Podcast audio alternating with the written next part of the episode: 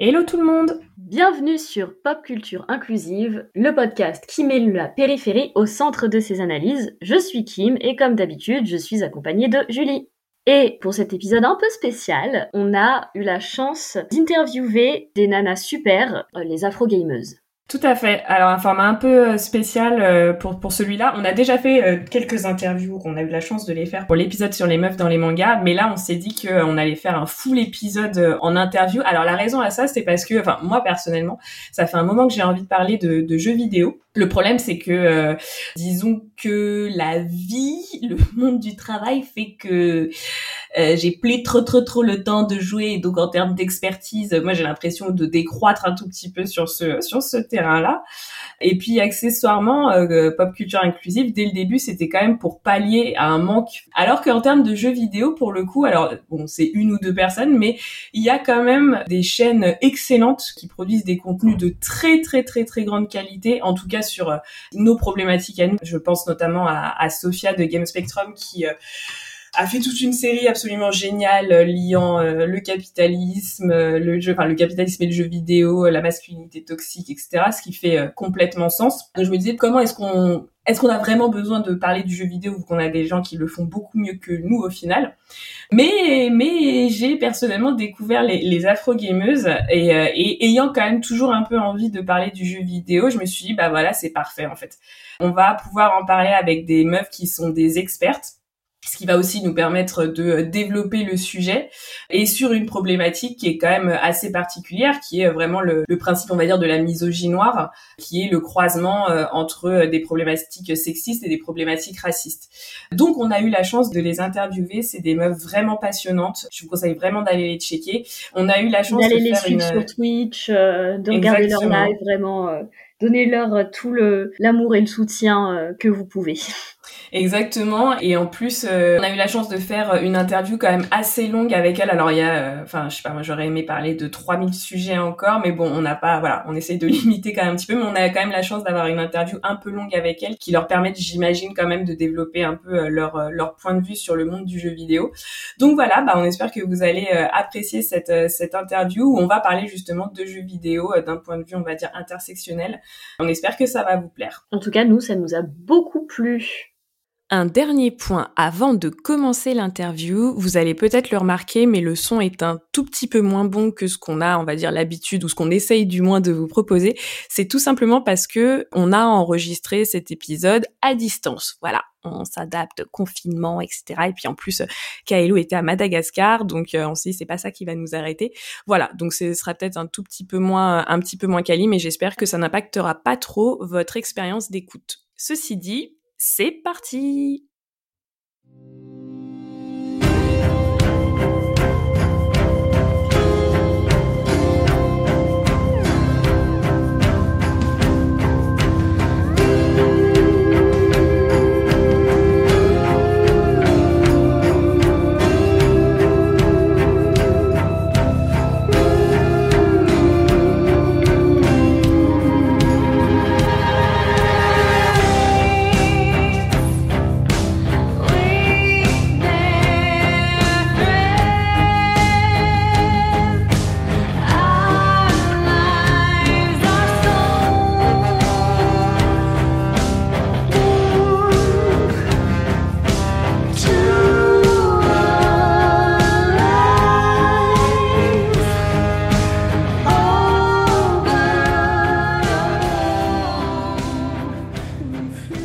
Bah, juste une des petites présentations. Donc, euh, Kailou et Vanessa, merci beaucoup euh, de, de, participer. Super, enchantée. Bah, enchantée, ouais. Et, c'est, ouais, on est ravis d'être là et euh, merci pour la proposition. Et voilà, je pense qu'on va parler de, de, choses assez cool et un peu plus sérieuses, mais qui sont, somme toute, assez importantes et intéressantes. Donc, on est, on est hyper content d'être là. Bah super, super. Bah alors je vous propose qu'on commence, hein, si, si ça vous va.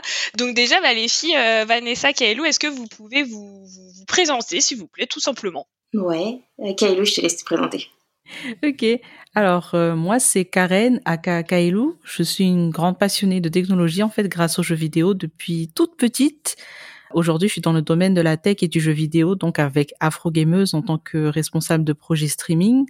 Et à côté, il y a des activités de développement de jeux vidéo. Mais bon, ça c'est en cours. Donc on y va tout doucement, mais sûrement. Et voilà. Super. Donc euh, plutôt en plus oh, ton, ton, travail aussi est dans la tech quoi. C'est pas juste. Enfin, t'as pu faire de ta passion entre guillemets aussi euh, ton, ton travail euh, rémunérateur entre guillemets quoi. Exactement. J'ai fait des études en informatique, donc j'ai un background de développeur. Et après ça, bon, j'ai continué. j'ai fait de l'entrepreneuriat tech, donc c'est vraiment de l'IT consulting, du développement, de l'illustration aussi aujourd'hui, et puis du développement de jeux vidéo à côté. Merci beaucoup pour la présentation. Vanessa Oui, euh, donc moi c'est Vanessa, euh, qui a né sa vie euh, sur les réseaux sociaux. Euh, moi, je suis moins visible sur les jeux vidéo, en tout cas les jeux vidéo en réseau. ce que je peux dire de moi, c'est que bah, je suis attachée de presse de profession depuis une dizaine d'années maintenant. et j'évolue dans les secteurs de la tech, de la de l'industrie, très grosse industrie d'ailleurs, sur des sujets euh, type aéroportuaire, euh, construction, etc.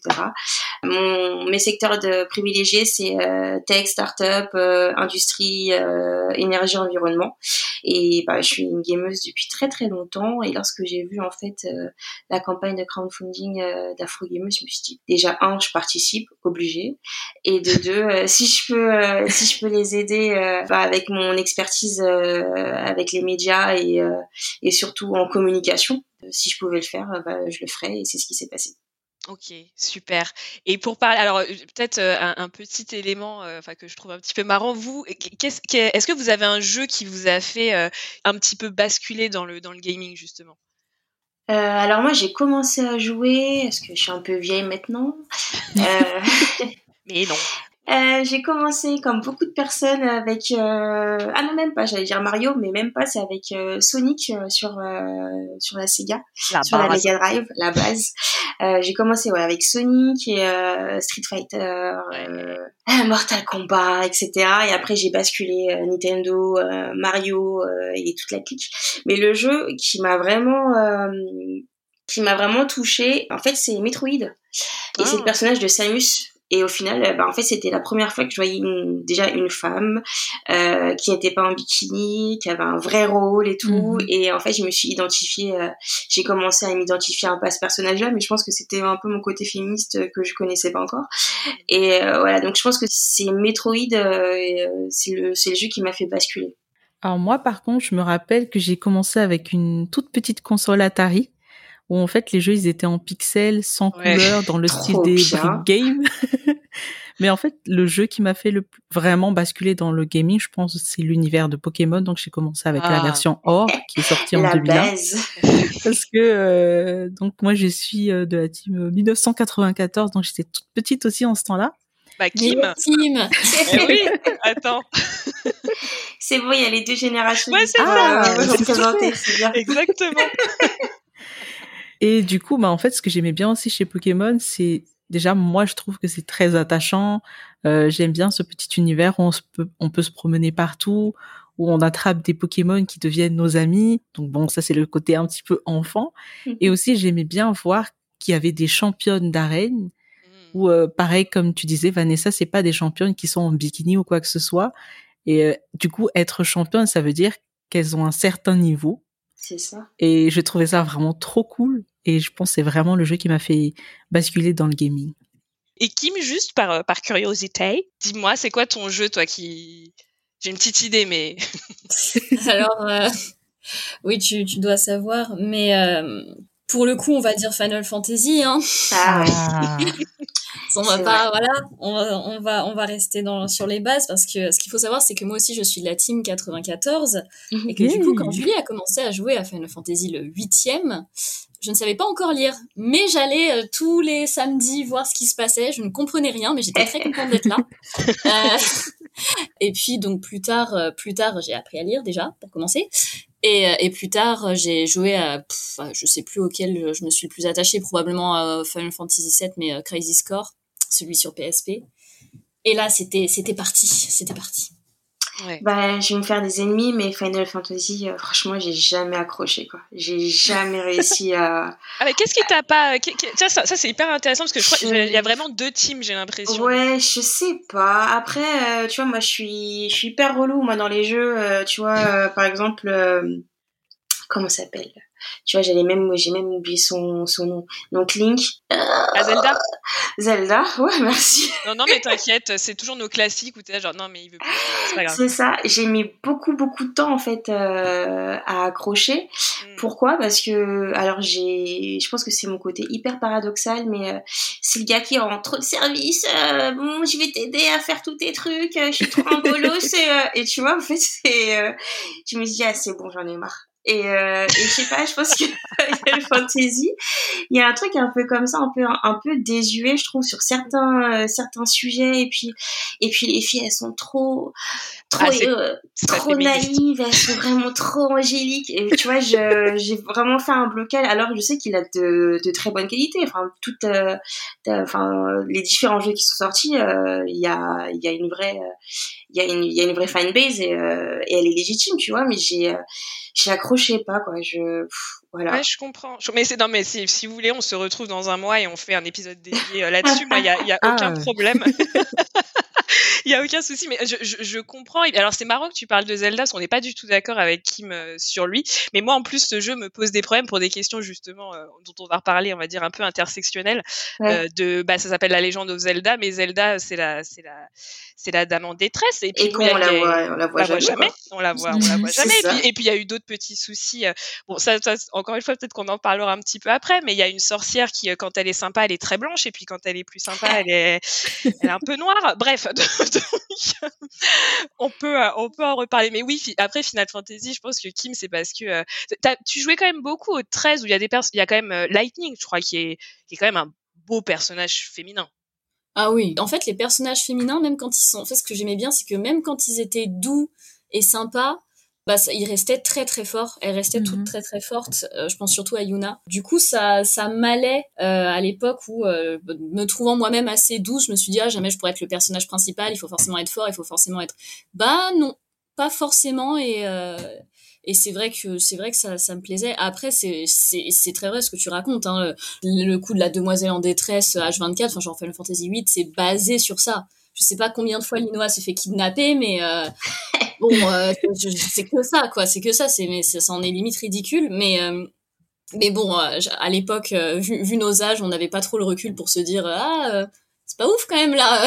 c'est sûr. Peut-être changer l'histoire, quoi. Mais je pense que si j'y rejouais maintenant, c'est vrai que j'aurais un peu ce ouais ce truc. Tu Bon, ouais, oui, c'était sympa dans les années 80, mais bon, voilà quoi. Tout à fait. Bah, alors, je, je, pardon, je vais recentrer. Ça y est, je, je savais hein, que ça allait partir, mais c'est très bien.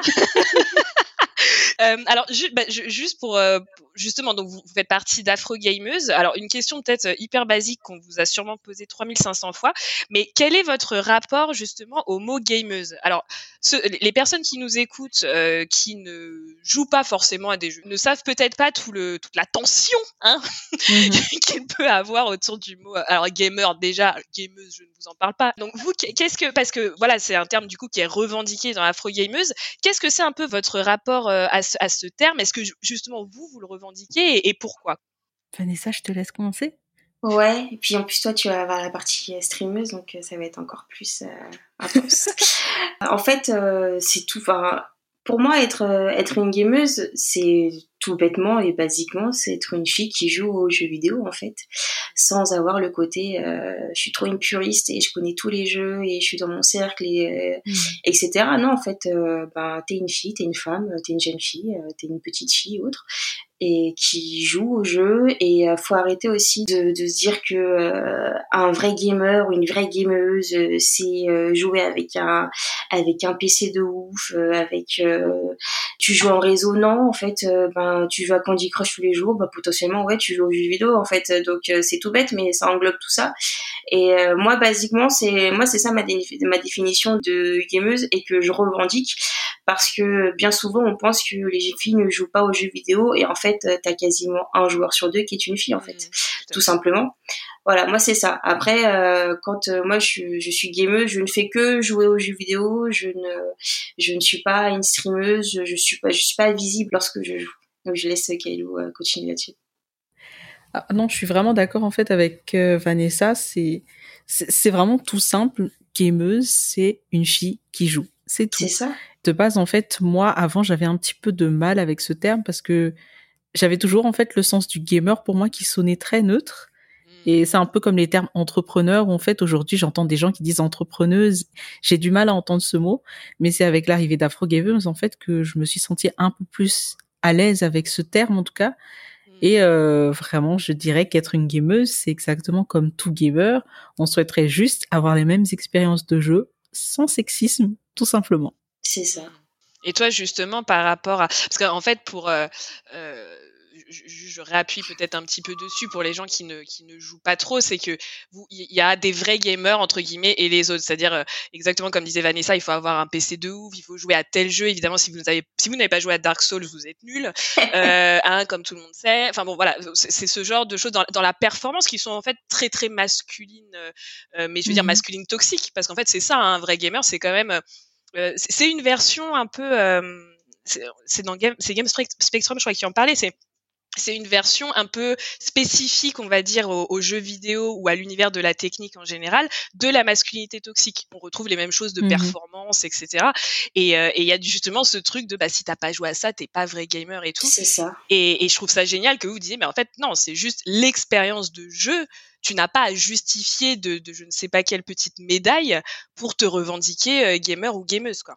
C'est ça, et puis ça va même encore plus loin, parce que de dire que euh, c'est typiquement masculin, enfin quand t'es un gamer, euh, mais ça va au-delà de ça, ça va aussi avec le stéréotype du geek, qui est vraiment une création, qui est un vrai stéréotype, qui malheureusement fait nuit aussi euh, aux garçons qui jouent, qui sont qui sont très tech ou autres, qui aiment les animés. Moi je suis une grande fan d'animés, ma vie c'est le, ce sont les mangas et le Japon.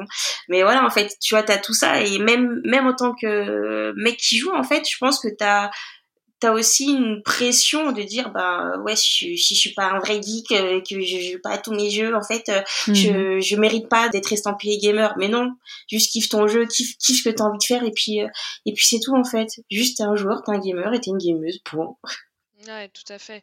Et, et toi, Kailou, justement, dans ton, dans ton, alors on va en reparler plus en détail, hein, mais dans ton expérience de streameuse, est-ce que c'est quelque chose qu'on te remet souvent dans la figure, genre est-ce que t'es une vraie ou pas vraie gameuse alors oui, ça m'est déjà arrivé parce que, euh, enfin, je pense que c'était surtout quand j'étais au lycée, à l'université. Hmm. Euh, je jouais à des jeux du style euh, à l'université. J'avais commencé Dota et je me rappelle que il y avait, je crois qu'il y avait un chat vocal. Je crois qu'il est encore là aujourd'hui. Et du coup, il y avait quelqu'un de random dans la partie où j'étais, où j'avais des amis aussi avec moi. Et en fait, au moment où j'avais parlé, la personne s'était rendu compte que j'étais une fille. Et du coup, euh, la personne disait ah, non mais toi je suis sûre euh, t'es pas une vraie gameuse euh, t'es juste là pour t'attirer par exemple je sais pas l'attraction des garçons etc et que tu es sûrement en train de jouer à des jeux comme Sims des trucs comme ça. Or que bah justement eh, jouer à Sims, trop bien en bah plus, c'est génial, oui. Merde. bah justement, c'est un eh, bon jeu. Animal Crossing et les Sims, c'est trop bien. Les Sims tranquilles. J'ai passé des nuits blanches à jouer aux Sims. C'est trop bien, les Sims. Bah justement, en fait, on voit qu'il y a quand même beaucoup de garçons qui jouent à ce genre de jeu et je ne comprends pas. Enfin, moi, ce jour-là, j'avais pas du tout compris pourquoi est-ce que cette personne croit que je ne suis pas une joueuse, tout simplement, or que je suis en train de jouer. C'est un terme très simple. Et euh, voilà, c'est c'est un vécu que j'ai eu vraiment à partir de du lycée jusqu'à l'université. Et aujourd'hui, un petit peu dans le streaming, bon, si je joue pas à des jeux euh, du style Apex, par exemple, où il y a un peu plus d'action, je reçois des ah mais il y a pas d'action dans tes streams, etc. Mais en fait, ce sont des jeux que j'ai juste envie de streamer, j'ai juste envie d'y jouer, d'être chill. J'ai pas forcément envie aujourd'hui de faire 20 kills dans Apex ou quoi que ce soit et de perf comme pas possible. Non, pas forcément. Ça, Donc voilà. C'est ça. Merci beaucoup pour cette explication très claire sur. Donc vous jouez un jeu, vous êtes gamer, il n'y a pas de souci aux gameuses. Alors justement, Afro gameuse, est-ce que vous pouvez, euh, parce que depuis d'ailleurs j'en parle comme si c'était une évidence, mais est-ce que vous pouvez nous, nous, en parler un petit peu? Est-ce que vous pouvez nous rappeler euh, quelles sont les missions que vous vous êtes fixées?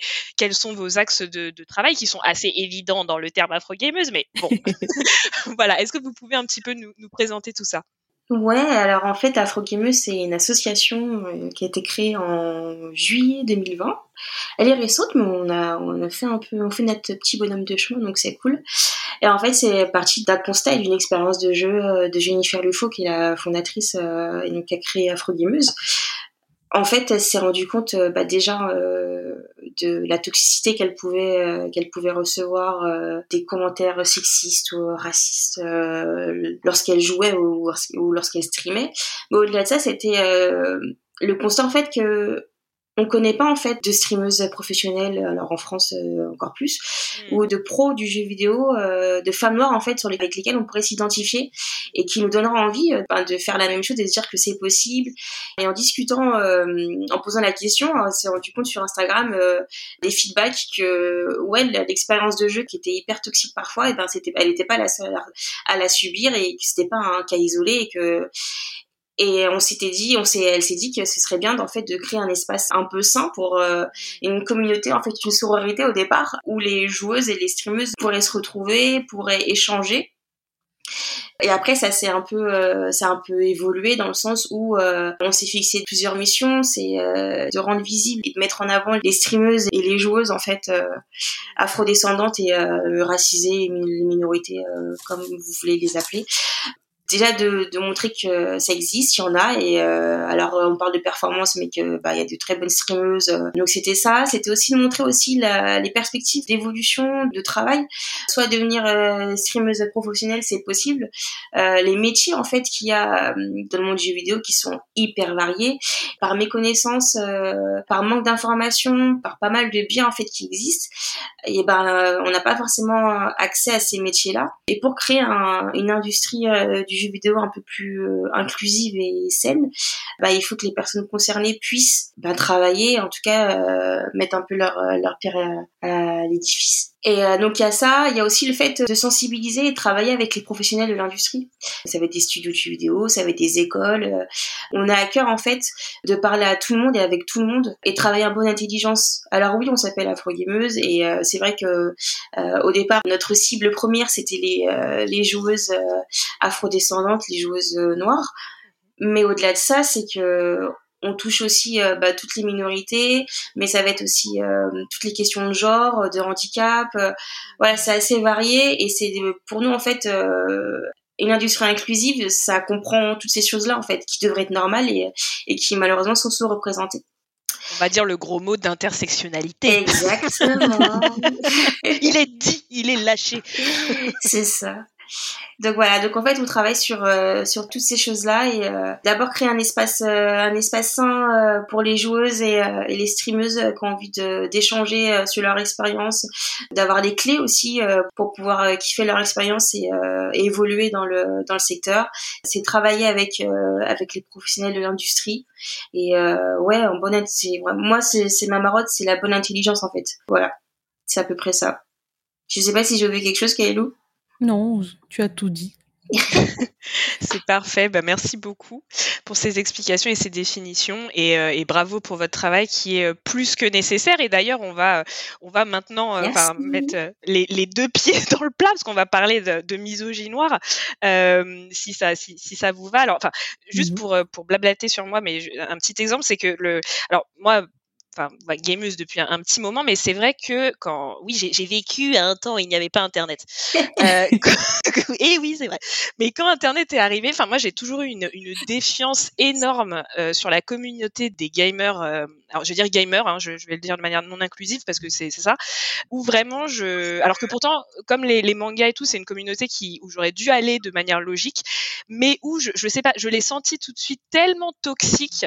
Et c'était, enfin, pour moi, le jeu, c'était, c'est vraiment euh, la soupape, tu vois, par rapport au, monde réel. Donc je me disais, je ne veux pas m'infliger la violence euh, du monde euh, IRL, mmh. on va dire, dans, mon jeu. Et, donc clairement, bah, ça a fait ce que ça a fait, je pense, sur des milliers, voire peut-être des millions de jeunes filles, de jeunes femmes, c'est que ça m'a, enfin, j'ai une, une barrière à l'entrée dans, par exemple, les jeux en ligne, le streaming, etc. Exactement. bah c'est voilà, ils, bah, ils ont gagné quoi, en gros, hein, c'est ça. Et du coup, est-ce que vous pouvez me parler de, alors peut-être Kaylou, toi, tu, tu, je pense que peut-être que tu le vis malheureusement. J'espère pas, mais euh, j'ai pas envie de dire tous les jours, mais ça doit arriver quand même souvent. Est-ce qu'on peut parler un peu de misogynoire dans le gaming? Déjà, qu'est-ce que c'est? Parce que tout le monde ne connaît pas forcément. Mmh comment ça se manifeste et comment est-ce que euh, est-ce que toi tu le combats? Et Vanessa aussi dans les activités d'afro-gameuse et même dans votre vie en général Comment est-ce que vous le combattez et quels seraient vos conseils quoi pour ces jeunes filles qui euh, bah qui n'y vont pas parce que parce que parce que misogynoire quoi? Mmh alors, La misogynie noire, euh, c'est, si je peux résumer ça comme ça, c'est du mépris envers les femmes noires, tout simplement. Elle se manifeste par des injures, de l'incitation à la haine, des comportements racistes durant des parties en ligne, par exemple, hmm. des menaces d'agression, voire de viol. Par exemple, des bruits de singe en vocal, se mettre à parler avec un accent africain bien cliché, qu'on connaît tous, des messages tels que euh, vas-y lève-toi un petit peu quand tu streams par exemple euh, tu dois avoir un gros arrière-train par exemple ou sinon euh, va te coiffer si jamais on garde les cheveux au naturel retourne à la cuisine faire je ne sais quel plat on va dire du mafé parce que justement quand on est une femme noire en plus dans le streaming on vit le sexisme mais à côté de ça on vit aussi le racisme donc voilà euh, il y a aussi euh, les personnes qui disent qu'ils préfèrent quitter la game parce que euh, une fille ça ne sait pas jouer aux jeux vidéo tout simplement. Ou encore, j'espère que les noirs vont mourir tout simplement. Ce sont ah ouais. Ce ne sont que quelques exemples en fait que l'on peut vivre en tant que femme noire dans les jeux et dans le streaming. Et il arrive aussi en fait sur Twitch pour celles qui streament du coup que des personnes créent des comptes avec un pseudo raciste parce que on va dire que c'est un petit peu une tradition lorsqu'il y a une interaction sur la chaîne comme un follow ou euh, un sub. Généralement, on va remercier la personne en lisant son pseudo. Et du coup, nombreux s'amusent à mal écrire les pseudos pour qu'on ne se doute de rien. En fait, pour ceux qui lisent au moment en fait où l'interaction arrive. Donc euh, moi, ça m'arrive quand on est petit streamer, surtout, on voit facilement euh, les interactions. Pas comme les gros streamers où ils en ont beaucoup, du coup ils peuvent pas tout lire en même temps. Ouais. Et euh, ce sont des personnes en fait qui s'amusent ensuite à, prendre des clips de ces moments où on prononce le nom comme ils veulent l'entendre pour les partager ensuite sur les réseaux sociaux et parfois nuire à, notre image. Et du coup, pour Twitch par exemple, je prends vraiment l'exemple de Twitch parce que c'est là que je stream. Malheureusement, il n'y a pas vraiment de solution automatisée. On doit nous-mêmes, ou sinon si on a des modérateurs qui sont présents, bannir manuellement et signaler le genre de compte malheureusement, ça ne permet pas de stopper vraiment la personne parce que du coup, cette personne, elle peut créer encore d'autres comptes et s'amuser à faire ça sur d'autres streams. Hmm. Et je pense d'ailleurs qu'on en a parlé une fois sur Instagram en demandant euh, comment les filles et les femmes qui jouent, elles faisaient pour éviter d'être harcelées. Et en réponse, elles sont toutes sur des mécanismes de défense et tout ce qui est autocensure. Par ah exemple, elles choisissent un pseudo neutre elle préfère, comme tu as dit tout à l'heure, ne pas parler en vocal, par exemple, ne pas jouer à des jeux multijoueurs carrément. Euh, c'est vraiment s'enfermer du coup du, enfin, être vraiment en dehors de d'un grand monde qu'est le jeu vidéo, parce que là, du coup, on est vraiment enfermé sur tout ce qui était hors ligne, euh, où tu joues vraiment tout seul dans ton coin. Puis il y a aussi les applications pour se protéger de commentaires haineux, un petit peu comme Bodyguard, qui a eu, je crois d'ailleurs, qui a fait une petite masterclass euh, sur le Discord Afrogameuse. Et du coup, je crois qu'on est très nombreuses maintenant à l'utiliser, j'en fais partie. Il y a aussi le fait de ne pas montrer son corps à la caméra quand on est en stream, voire de ne pas mettre de caméra tout court.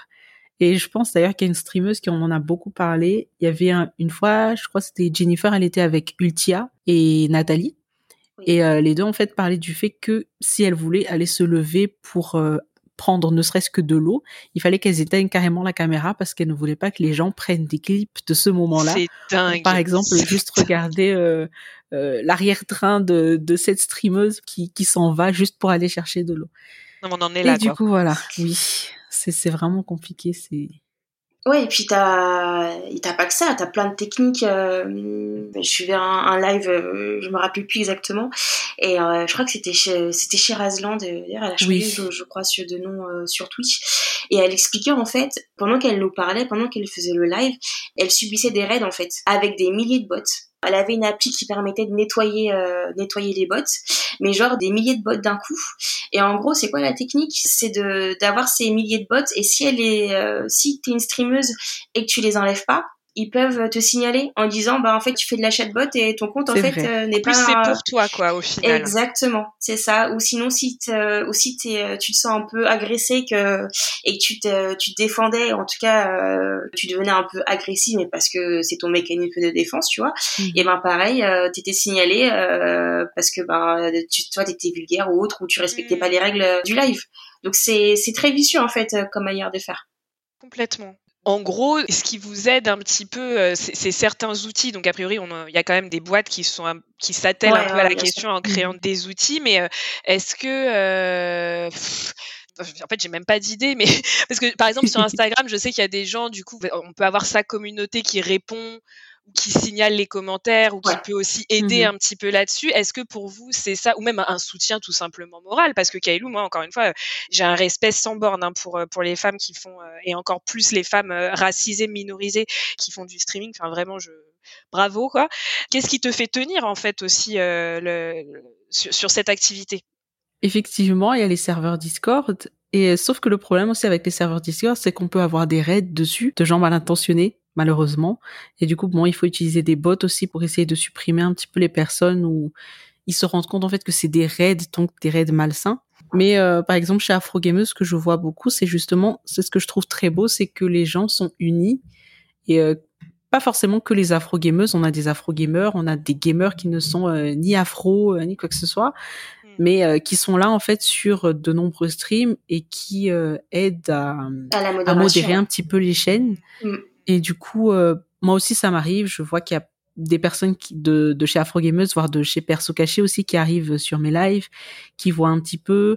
J'ai des amis avec qui je joue beaucoup, avec qui je suis très souvent même dans Discord, qui euh, font partie aussi des modos et qui m'envoient des messages, par exemple, pour me dire fais attention parce qu'il y a un nom bizarre qui vient de pop sur ton live, donc essaye de ne pas le lire ou des choses comme ça.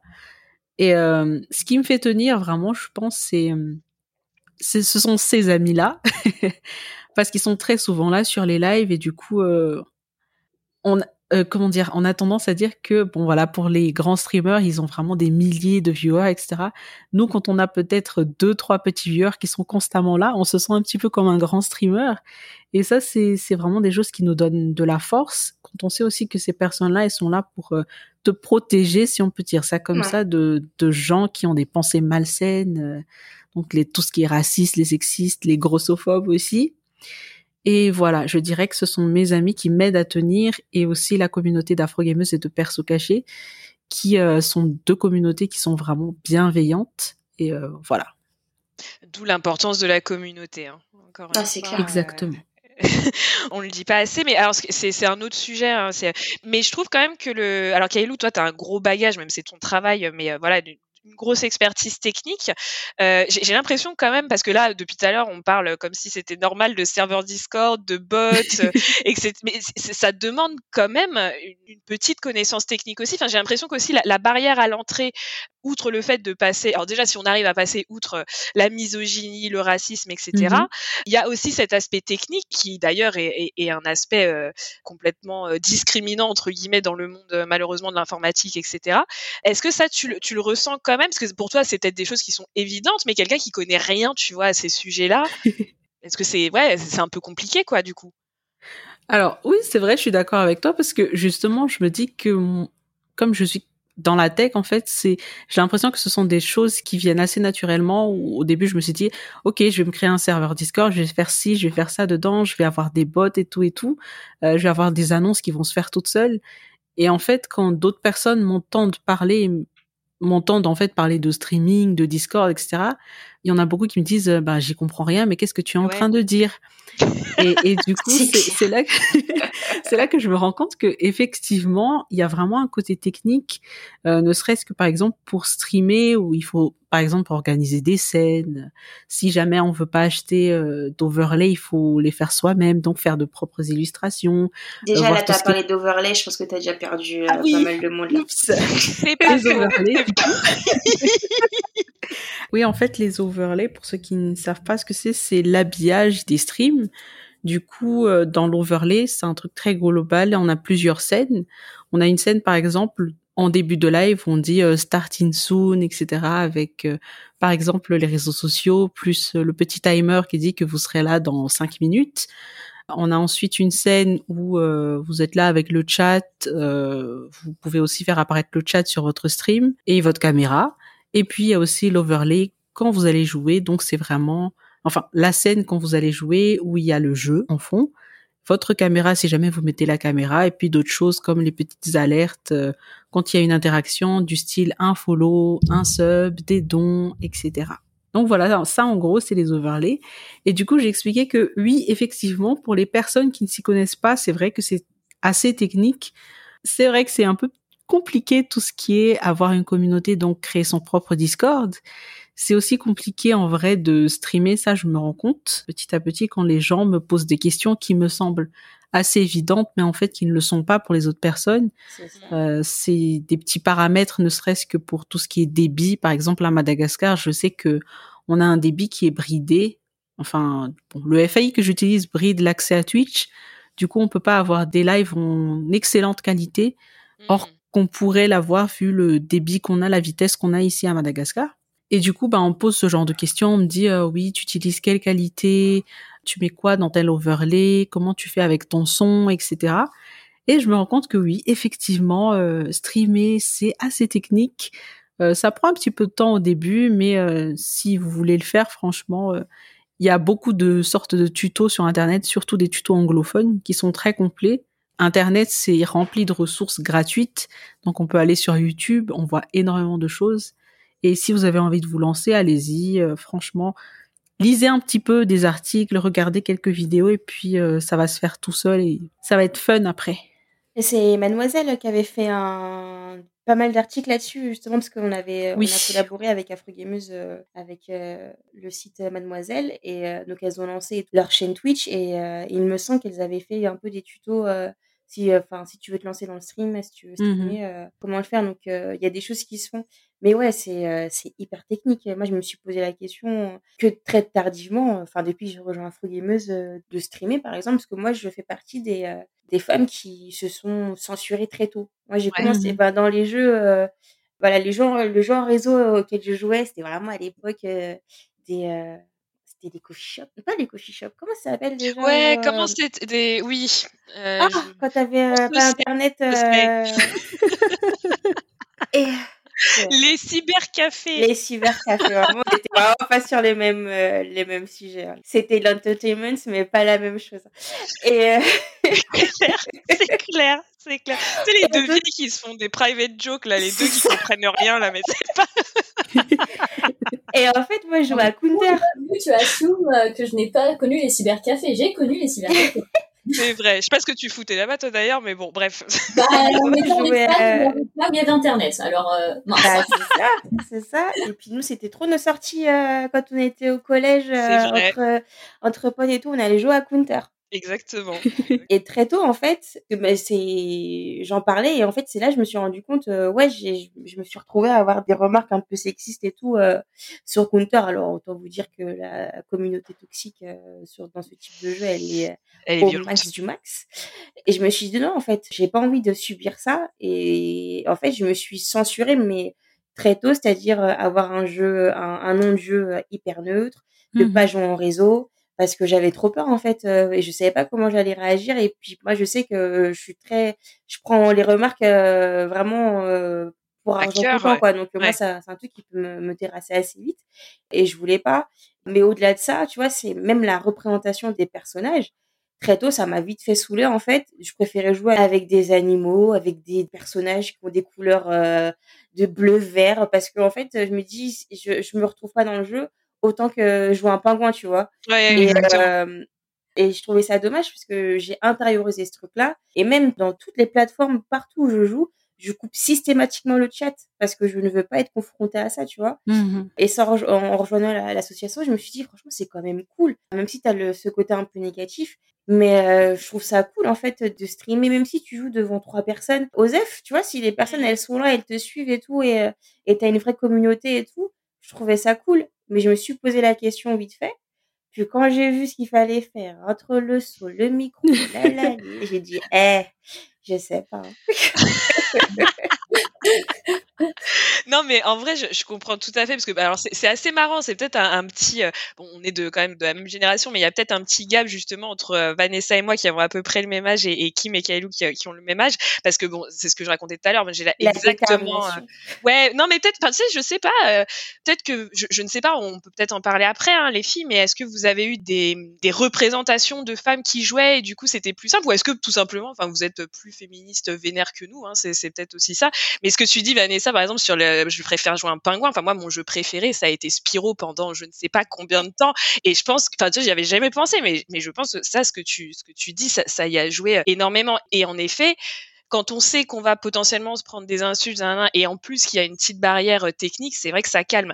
En même temps, je trouve que le, message de Kailou est très positif sur le fait que, bah, en fait, il y a des ressources qui sont rendues accessibles et qui vous permettent de passer aussi cette barrière technique. C'est ça. Et heureusement, heureusement que Kailou et d'autres euh, filles sont là pour le faire et euh, de mm. montrer la, de montrer la voie en fait.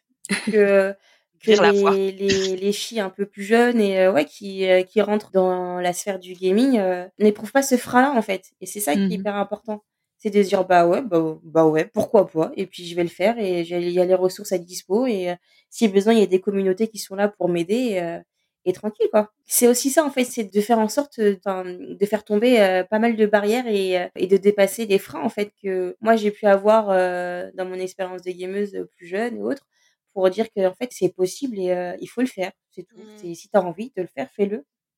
C'est, c'est, tout à fait ça. Et alors, juste pour continuer un petit peu sur ce que vous êtes en, train de dire, est-ce que vous, vous avez observé, donc aussi bien dans votre euh, vie professionnelle que personnelle, en tout cas dans votre, dans votre expérience de jeu, dans vos premières années, on va dire, de joueuse à maintenant, est-ce que vous avez observé quand même une évolution dans les jeux en termes de, d'inclusion, de représentation, d'histoire, de personnages? Est-ce que quand même déjà, est-ce qu'il y a une évolution et est-ce qu'il y a une évolution euh, positive euh, Est-ce est que vous le remarquez ou bon, il y a encore beaucoup de taf quoi?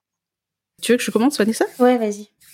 Alors moi oui, je pense par exemple à bon, c'est assez récent, mais Senna de League of Legends qui était disponible en 2018, qui euh, bien qu'elle soit, c'est vrai de base un soutien à son mari qui est noir également, elle est pour ma part, je trouve, elle est superbe en termes de design et je la trouve vraiment forte aussi. Et bon, heureusement, on l'utilise pas vraiment en tant que support maintenant dans le jeu. Hmm. On a aussi pu voir très récemment dans Animal Crossing euh, New Horizons, il me semble, l'ajout de coiffure afro, donc c'était en 2020. Et euh, ça déjà, ça a fait, c'était un boom vraiment parce que j'ai vu énormément de tweets là-dessus de gens qui étaient afro-descendants, qui étaient heureux de voir enfin des coiffures afro, de pouvoir se retrouver un petit peu dans les jeux. Et je vais aussi aller un petit peu plus loin, je ah, pense. Mais ça, les heures à passer sur les Sims. Ah, mais. Essaye de faire les cheveux. Mais oui, justement. en plus, genre, t'es là, tu sais que tu changes de coiffure tout le temps. Tu dis, mais ah, là, j'ai un chignon, je dois mettre un chignon. Mais demain, si je mets euh, des tresses, comment je fais? Tu vois, je, je dis, ah, vraiment, c'était compliqué. Hein. C'était compliqué, ouais, c'est vrai. Et euh, je pense que je vais aller un tout petit peu plus loin aussi en parlant aussi de, de tout ce qui est inclusion et accessibilité de personnes qui vivent avec un handicap. Mm. Je sais que de nombreux studios, ils adoptent l'inclusion de l'industrie du jeu vidéo. On retrouve aussi maintenant énormément de témoignages de personnes qui vivent avec un handicap qui ont pu intégrer ce secteur. Et en fait, qu'ils soient développeurs, illustrateurs, game designers, directeurs de communication, ça montre en fait que leur handicap ne nuit absolument pas à leurs obligations professionnelles. Donc que c'est bien un monde qui est à la portée de personnes handicapées. Et aussi, je pense qu'on a pu voir en 2016 dans le jeu Watch Dogs 2. Josh, qui est l'un des personnages principaux, c'était un hacker qui vivait avec un trouble du spectre de l'autisme. Et en fait, ça, ça a beaucoup plu à des parents d'enfants autistes, ça a aussi beaucoup plu à la communauté. Ça a rendu en fait les choses euh, voilà, c'était un jeu vraiment inclusif. Il voyait qu'il y avait plus d'accessibilité. Je pense aussi que The Last of Us, s'il faisait partie des jeux avec une grande partie, enfin une grande, beaucoup d'options en fait en termes d'accessibilité, qui a beaucoup plu à des personnes aussi vivant des situations de. Je me rappelle avoir vu un streamer qui avait pleuré en live vraiment en disant oui oh. moi je peux pas faire ça mais grâce à ce jeu maintenant je peux le faire. Euh, par exemple moi je vois mal mais maintenant je vois un petit peu mieux avec le jeu parce que je vois pas telle couleur par exemple et je trouvais ça super. Et il y a ce dernier point aussi où tu parlais un petit peu d'histoire. Je pense qu'on observe aussi que le jeu vidéo africain il se développe beaucoup actuellement. On voit beaucoup de jeux qui racontent des histoires africaines. On voit que ça montre nos cultures et différentes cultures et que la langue africaine n'existe pas, surtout, parce que les mhm. gens ils disent ah, vas-y parle africain, alors que pas du mmh, tout. Bah ça. Euh, ça. montre aussi la diversité des paysages, parce que bah, en Afrique il n'y a pas que le désert avec, euh, je sais pas, un lémurien, etc. Et aussi la diversité de la faune et de la flore. Donc je, je reviens sur le terme euh, désert et lémurien. Et du coup, je, je trouve que c'est vraiment super. Et oui, vraiment, le jeu vidéo, il est en train d'évoluer donc en termes d'inclusion, en termes de représentation et en termes d'histoire. Je sais pas si Vanessa, tu veux rajouter quelque chose? Ouais, je suis assez d'accord avec toi. Après, il reste encore beaucoup de choses à faire, mais il y a quand même des choses euh, qui on a pu voir euh, un peu de, l'intérêt, en tout cas, de, de certains studios euh, plutôt indépendants, mais qui, qui travaillent sur ce type de sujet et après, il y a toujours la problématique de quand tu représentes une personne, bah non, on va prendre euh, par exemple une personne noire, une femme noire, comment elle est représentée en fait. Finalement, je trouve qu'il n'y a pas tant de personnages euh, noirs, féminins noirs euh, qui sont très bien représentés. Moi, il y avait là que je trouve très bien dans Broken Age. Mmh. Elle est mmh vraiment top. Et il y a aussi c'est Stella, c'est Spirit Ferrer. oui. Et en plus, le sujet est hyper cool, tu vois. C'est, euh, on touche euh, la thématique euh, de la mort. Enfin, c'est des sujets qui sont pas forcément abordés en fait de cette manière-là. Mais à côté de ça, t'as encore trop de personnages féminins qui sont hyper sexualisés, exotisés. Mais après, je suis, aussi consciente que il faut plaire à tout le monde et que et que des fois avoir de jouer un peu de voir des personnes un peu un peu mignonne et pas très vêtue, euh, ça plaît. mais il y a pas que ça en fait. Et si tu le fais, fais-le bien en fait. Déjà, faut dire, hey, mm-hmm. t'abuses, mais bon, respect. Elle est quand même belle gosse, elle est bien faite, mm-hmm. elle, elle, elle, représente bien la communauté, tu vois. Mais au-delà de ça, c'est euh, que les personnages aient un bagage et une vraie histoire, parce que c'est bien facile aussi de, de créer des personnages euh, racisés et autres qui sont juste le sidekick avec qui on peut pas jouer. Ouais, non, en fait ça évolue, mais je trouve que c'est hyper paradoxal et euh, mmh je pense qu'il y a aussi le côté un peu caution. Alors on a fait ça, alors on l'a fait une fois et euh, faut pas nous dire qu'on n'est pas impliqué et qu'on travaille pas là-dessus. Ok, mais euh, si tu travailles dessus aussi, renseigne-toi, euh, travaille avec des gens qui sont concernés, qui peuvent mmh t'apporter un peu, un peu de matière, un peu, un peu de crédibilité en fait sur ce que tu fais. C'est pour ça que je dis que ça évolue, mais encore beaucoup, beaucoup de choses à faire quoi. Ouais, je, je, suis totalement d'accord et, et, je, et je, je, rebondis sur ce que tu dis, que genre ça, ça, fait plaisir à tout le monde. ce qui m'attriste en fait, c'est qu'en en fait, malheureusement, je pense que le, le, tout le monde, parce que quand vous voyez des personnes, alors je pensais, là, vous étiez en train de parler, donc je pensais à, à évidemment toute la partie exotique, etc., exotisation. Je pensais à, à Citra de, de ah. Far Cry 3. Euh, ah. Et en fait, le, ah, bon, on peut en parler, euh, l'éternel problème de ce personnage. Le truc, c'est que quand on dit ça plaît à tout le monde, en fait non, ça plaît à ce qu'on appelle le neutre, mais le neutre c'est ce mmh qu'on suppose être le, le, joueur, et le joueur c'est, enfin, et je dis encore une fois le joueur de manière euh, voulue, c'est-à-dire un homme blanc hétéro. Et, et ça on dit c'est tout le monde, tu vois, mmh c'est ça qui est quand même, euh, qui est Ouais, c'est cette espèce de faux point de vue qui se veut universel, mais qui n'est en fait centré que sur une catégorie de joueurs, qui est en plus, euh, comme vous l'avez très bien rappelé au début, on rappelle quand même que même sans parler de, de racisation, un joueur sur euh, deux est une joueuse. Donc euh, mmh moi ça me fait plaisir hein, de voir des belles meufs, il y a pas de souci, mais mais bon, enfin voilà, on peut quand même euh, déjà euh, déjà c'est à l'histoire, surtout ça. C'est ça, mais déjà. Est-ce que, est-ce que c'est nudité, est-ce que tu vois c'est comme c'est Shava dans Resident Evil. Pareil, tu vois, le... mais complètement. La tenue dite ethnique. J'ai oui, des très grandes. un truc de fou. Guillemets, hein, mais... Ouais, mais ils avaient presque tout bien fait. Enfin, franchement, ce personnage, au début, quand ça a commencé, ça. Là, ça va. Et puis là, as la tu débloques la tenue euh, ethnique et je disais non, non, mais non, mais non, c'était presque bien.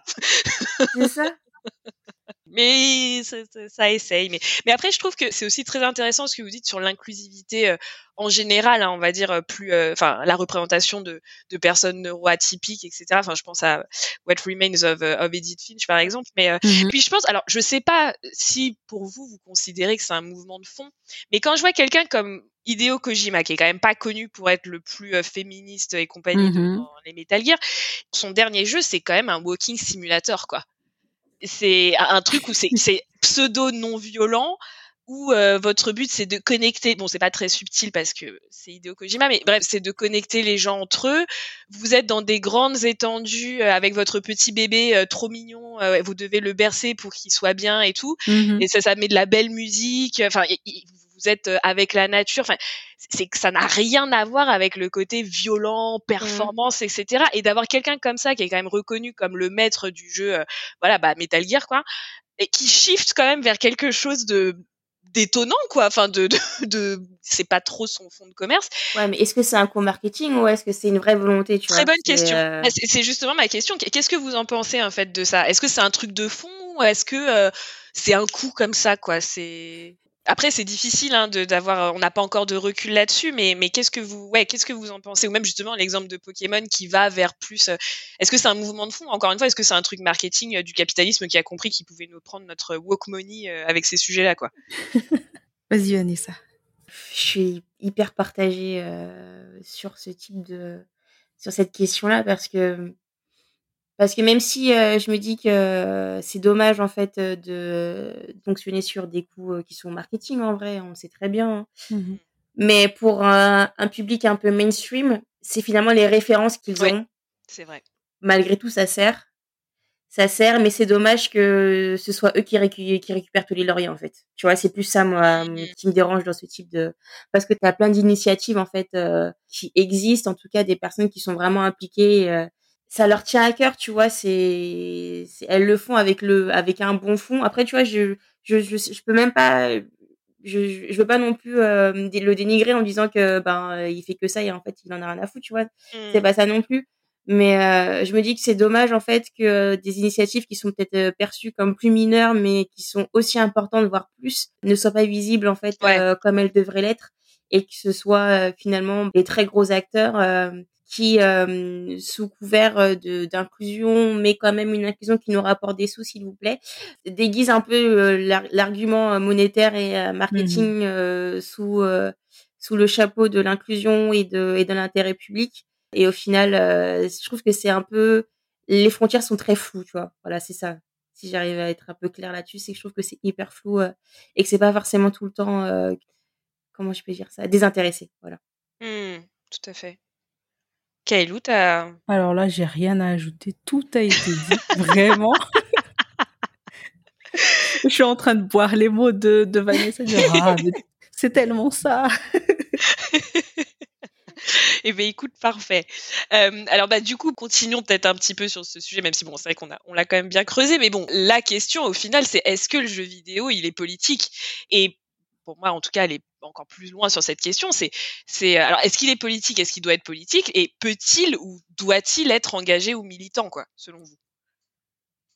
Je te laisse, euh, Kaelou. Ah non, j'allais dire, je te laisse parce que moi, la politique, j'ai vraiment du mal.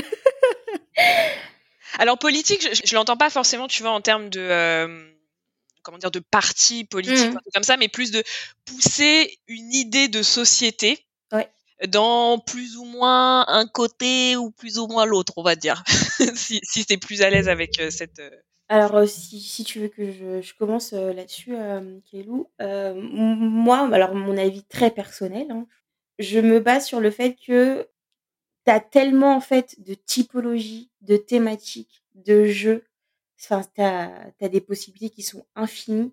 Tu ne peux pas en fait ne jamais aborder ou, ne, ou avoir en tout cas une frange des jeux qui ne se basent pas sur des phénomènes de société, sur des convictions, pour défendre des causes. Pour moi, c'est pas, c'est inimaginable en fait. Mmh. Alors, je te laisse avoir euh, ton jeu avec euh, quatre meufs en string euh, qui se battent toute la journée. Ok, mais laisse-moi aussi pouvoir apprécier et, créer des jeux qui ont des vraies choses à dire. Et en même temps, tu vois, je suis, je sais très bien que jouer, c'est aussi un échappatoire. C'est euh, pouvoir se créer un monde imaginaire. C'est pas forcément réfléchir. Euh, c'est se, se, libérer de plein de choses. Euh, ça peut être un défouloir, mais comme ça peut être quelque chose qui est hyper apaisant pour toi, c'est c'est ta petite bulle que tu crées. T'as tout ça en fait qui rentre en compte. Donc ouais, ok, on fait des jeux effectivement où ou juste on, on, se vide la tête, mais c'est pas, je le dis pas ça dans, de, manière négative, hein, c'est vraiment juste, c'est ton exutoire parce que ça te permet de vivre des sensations euh, hyper positives, exacerbées, et tu kiffes ton truc. Et voilà, mais tu as aussi besoin d'avoir des jeux euh, qui te font réfléchir. Moi, tu vois, c'est comme, euh, alors je fais un parallèle qui peut paraître un peu quand mais pour moi, c'est comme le rap. T'as ton rap conscient, t'as ton rap festif, t'as ton, ton rap égo trip, t'as tous tes types de rap. Et moi, je suis une, moi, je, je, je défends ardemment le rap la culture rap, je sais qu'il y a pas mal de problèmes, la misogynie, etc. etc. Mmh. Mais en fait, c'est pareil, tu as énormément de types de rap, mais on met qu'un seul rap en avant et c'est que là, il y a qu'un seul rap qu'on connaît, donc il y a qu'un seul rap qu'on critique. Et ben c'est pareil pour le jeu en fait. Tu as limite autant de jeux que de personnes. Donc tu as des jeux apolitiques, mais tu dois avoir aussi des jeux politiques qui ont des messages à véhiculer. Et surtout que le, au-delà du fait que tu as l'échappatoire et l'imaginaire et autres, mais les jeux, malheureusement, reflètent aussi euh, reflètent la, la, société et la réalité du monde. Donc on peut pas en fait s'en passer. C'est pour moi c'est pas possible. Je, je, je, je ne demande pas à ce que 100% des jeux le soient. Mhm. C'est c'est nécessaire en fait parce qu'en plus tu véhicules des messages et tu arrives à toucher des, des personnes via des sujets un peu ludiques via le média en fait du jeu vidéo ou de la musique ou autre. Tu fais passer des messages et, euh, et c'est peut-être des fois par là en fait que tu arrives à, à capter euh, certaines audiences qui sont un peu euh, qui, qui ne se reflètent pas dans les médias traditionnels ou euh, ce type de choses et qui vont elles s'identifier et vont garder ça en tête. Donc si on arrive à faire passer les bons messages à quelques personnes et quelques joueurs ou autres, pour moi c'est euh, essentiel et puis surtout c'est euh, au-delà de faire passer des messages, mais c'est que la personne qui joue ait envie de se sentir représentée euh, sur la question de genre, sur euh, voilà ce qu'on dit sur le handicap, euh, sur plein de choses, sur l'écologie aussi. Ouais. Euh, heureusement que tu as des jeux qui, euh, qui parlent d'écologie euh, et de ce qui se passe dans le monde et autres. Et il faut arrêter de croire que bah il y a que des jeux de guerre avec euh, toujours les mêmes méchants. euh, alors Oui. quand c'était euh, dans les années euh, 80-90, c'était l'ex-URSS et le monde soviétique. Maintenant, on a on a migré vers euh, bah, l'Afrique du Nord, hein, le, avec euh, le- le- l'islam comme bête noire. Faut, tu vois, c'est heureusement qu'on ne se fie pas qu'à ça, parce que sinon, on serait un peu dans la mer, j'ai envie de dire. Ouais, et un peu et- trivial. Et, en plus, permet juste de rebondir euh, parce que ce qui est génial dans ce que tu dis, c'est qu'en fait, en fait, le jeu est idéologisé de base. C'est-à-dire que parce qu'on pourrait dire non mais mettez pas de la politique dans nos jeux et tout. Donc les gens qui disent ça, c'est comme tu dis, des gens qui poussent en général sur euh, les jeux de guerre. nan. Mais vous croyez qu'il n'y a pas d'idéologie derrière Mais ces bien jeux-là sûr qu'il y en a une. Mhm. T'es t'es là, genre, en fait, c'est encore une fois, le, le- la dominance entre guillemets se fait passer pour du neutre, alors que Bien c'est sûr. pas du tout le cas, parce que un jeu, enfin, je veux dire, un jeu de guerre, c'est oui, il y a une idéologie politique derrière. Enfin, faut pas prendre les gens pour des cons. Bah Euh, mettre l'islam, etc. C'est- c'est évidemment qu'il y a une idéologie derrière. Donc en fait, c'est assez marrant quand on nous qu'on accuse de dire vous mettez de la politique dedans, alors t'as envie juste de dire non, je mets de la diversité politique dedans. Exactement. Mhm. Ouais. Je sais pas si Kaelou, tu, tu te sens plus à l'aise peut-être sur euh, de répondre. Oui, un petit peu plus maintenant. Ça y est, j'ai mis les pieds dans le plat. tu C'est ça, tu peux y aller. Non, en fait, je suis vraiment d'accord avec ce que tu dis. En vrai, les jeux vidéo, c'est une manière de, de s'informer, de communiquer comme tant d'autres, comme les magazines, comme les vidéos YouTube, Mm. comme la musique. Et pourquoi est-ce que on verrait plus, par exemple, de diversité, d'inclusion, etc., dans de la musique, avec des messages qui parlent de ça? Et pourquoi est-ce qu'on pourrait pas avoir ça dans les jeux vidéo? Effectivement, je, je suis d'accord aussi avec ce que vous dites toutes les deux, qu'on a l'impression, en fait, dans certains jeux vidéo, que les gens voient mal ces côtés-là où on parle un petit peu de diversité, par exemple les jeux de guerre où, comme tu disais tout à l'heure, il y a une idéologie politique derrière. Mais euh, moi, par exemple, c'est, je dirais, je, je stream actuellement un jeu qui s'appelle Tell Me Why et qui parle en fait d'un trans, tout simplement. Et euh, j'avais peur au début ben, de le streamer de base parce que je me suis dit, Hmm, je vais peut-être recevoir des commentaires pas très cool euh, dans le chat de personnes qui sont par exemple euh, homophobes, etc. Aussi, ouais. Ouais. Oui, et transophobes. Hmm. Et pourtant, euh, franchement, moi, le jeu, il me plaît beaucoup. Je sais pas, mais j'ai l'impression d'être vraiment touchée par ce qui est dit dans le jeu. Et je me dis que de nombreuses personnes qui vivent justement cette situation, Mm. elles peuvent se retrouver dans ce jeu-là et elles peuvent se dire, ah, maintenant les personnes qui y jouent peuvent comprendre ce que nous, on ressent, euh, peuvent comprendre ce que nous, on vit par rapport, par exemple, à certaines violences qu'on a pu voir dans le jeu où euh, il a l'impression qu'en fait sa mère ne voulait absolument pas qu'il devienne trans, enfin qu'il devienne un petit garçon parce que de, de base depuis toute petite elle disait non moi je suis ton frère, je suis ton fils, je suis un petit garçon et il avait cette impression en fait et, Et la et je me transition, suis elle est mal vécue. Hmm. oui, voilà, c'est ça. Il a cette impression en fait que cette transition elle est mal vécue, euh, que sa mère voulait euh, l'assassiner pour ça, etc. Et en fait, en écoutant et en continuant à jouer, ce qui est un, c'est pas un jeu d'action où vraiment on va, je vais plusieurs fois cliquer sur la souris, etc. C'est vraiment de l'histoire, c'est du point and click, etc. Et je me suis dit, waouh, il y a vraiment des gens du coup qui vivent ça. Ouais. Euh, Il y a des gens qui, je suis sûre qu'ils se sentent vraiment représentés par le jeu et je trouve ça très beau. Et du coup, les jeux, vraiment, il y en a pour tout le monde. Et du coup, je suis d'accord, on peut créer des jeux. Ça peut être n'importe quoi, hein, juste de la cuisine, etc. Ouais, ouais. Mais dans le monde, dans la société, en fait, dans laquelle on est aujourd'hui, une société où on voit énormément de choses comme le racisme, par exemple, c'est important de rajouter ces petits points, surtout pour les générations qui arrivent, qu'elles ne soient pas matrixées, en fait, par ce qu'ils voient sur, euh, juste sur Internet où ils voient plein de gens racistes qui postent des tweets, etc. et ils ne voient que ça. mais en fait, ça pourrait aider ces personnes-là à ouvrir, enfin, ouais, à avoir une plus grande ouverture d'esprit, si on peut dire ça comme ça, à comprendre aussi ce qui se passe aujourd'hui. Donc, euh, bon, euh, ce genre de choses, du coup, ça, ça aide aussi un petit peu euh, par rapport à l'histoire de la société qu'on a aujourd'hui. Et voilà, je trouve que c'est important de rajouter ces petits points discrètement, bien sûr, pas forcément. Euh, bon, voilà, il faut pas, faut pas direct. Euh, on a une scène normale et puis direct on on envoie une grosse scène raciste, violente, etc. Non, il faut faire les choses tout doucement. Voilà, il faut pas non plus heurter la sensibilité des gens et voilà. Pense que à dire. Dans le sens où quand tu dis discrètement ou autre, alors moi je serais plus euh, nuancée dans le sens euh, mmh il faut que ça serve en fait l'histoire. Oui, oui, oui. Si, il faut pas que ce soit gratuit en disant voilà nous ce qu'on vit et boum. Non, non effectivement, tu peux avoir des scènes qui peuvent être extrêmement violentes ou autres. Si ça sert l'histoire et s'il y a un but, pourquoi mmh pas, tu vois. Moi, je, je, dis, si des fois, il faut y aller avec euh, des gros sabots, il euh, faut y aller. Mais il faut pas que ce soit gratuit, tu vois. C'est, moi, c'est plus ça. Mais c'est autant sur les situations de racisme ou de sexisme, mais, tout, en fait. Euh, la demi-mesure, c'est très bien. Mais s'il y a besoin, en fait, d'exagérer, en fait, certaines choses, c'est entendable si ce n'est pas gratuit et si ça sert l'histoire. Mmh Ouais, tout à fait. Et, euh, et juste, je, je, me permets de rebondir sur ce que tu dis, Kailou, euh, sur euh, le fait que tu aies fait de l'empathie en fait avec ce personnage euh, et, et, de parce que tu dis du coup les personnes se sentent représentées mais moi aussi ça me donne une fenêtre de compréhension on va dire dans le mmh vécu d'une personne trans. Mais ça je trouve ça génial et hyper beau parce que ça va à l'inverse de ce que certaines personnes peuvent dire des fois en disant euh, c'est de la vous savez la l'indiversité forcée ou en mode ça y est le personnage par exemple Watch Dogs 2 le personnage était noir les pauvres chéris ils pouvaient plus euh, se ils se représentaient plus dedans alors que t'as envie de dire moi j'ai passé ma vie à jouer des hommes blancs ne poser de problème à personne, mais, mais bon, là, c'est catastrophique. Et en plus, la blague, c'est de leur dire, mais c'est l'inverse, en fait. C'est de se dire, justement, votre capacité d'empathie va faire que vous allez potentiellement, grâce à ce jeu, vivre des expériences que vous ne vivriez pas normalement du fait de votre réalité. Donc, c'est, il y a quand même, euh, alors, évidemment, il y a les livres, etc., mais le jeu vidéo, c'est quand même un médium hyper puissant pour créer ce genre de choses. Mmh. Et c'est rare, quand même, d'avoir accès à ça, quoi. Ah mais carrément. Mais oui, moi ça me fait ça me fait toujours rire euh, sur le côté euh, de je me sens moins représentée. Oui. ouais, c'est ça. Nous, tu vois, j'ai passé ma vie euh, à me mettre dans la peau d'autres personnes lorsque je devais jouer et bah voilà. C'est pas de problème. On fait hein.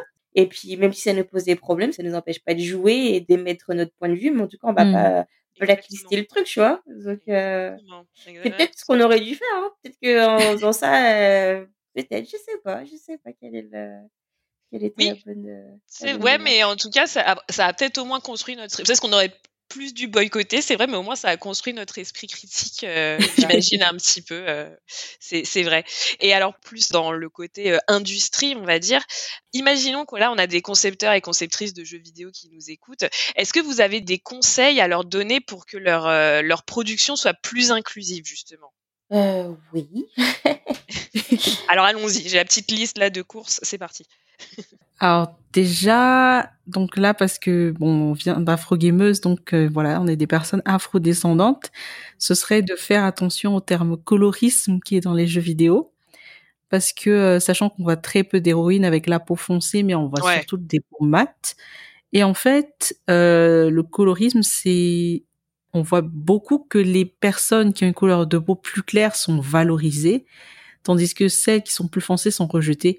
Et ça, j'ai vu des témoignages aussi qui disaient que euh, dans de nombreux studios de jeux vidéo, si on leur proposait en fait un, personnage vraiment de couleur noire, ils ne voulaient absolument pas de ce genre de personnage, ils voulaient vraiment au pire que ce soit vraiment euh, quelqu'un qui soit un petit peu euh, de couleur mat. Et c'est aussi pour ça qu'on a du mal en fait à citer, je pense même du côté d'Afro Gameuse, on a eu du mal à citer des personnages féminins noirs qui sont, enfin, qui ont un rôle vraiment impactant dans les vidéos. Donc c'est vraiment soit des gens, c'est même pas de seconde zone, mais bien plus que ça.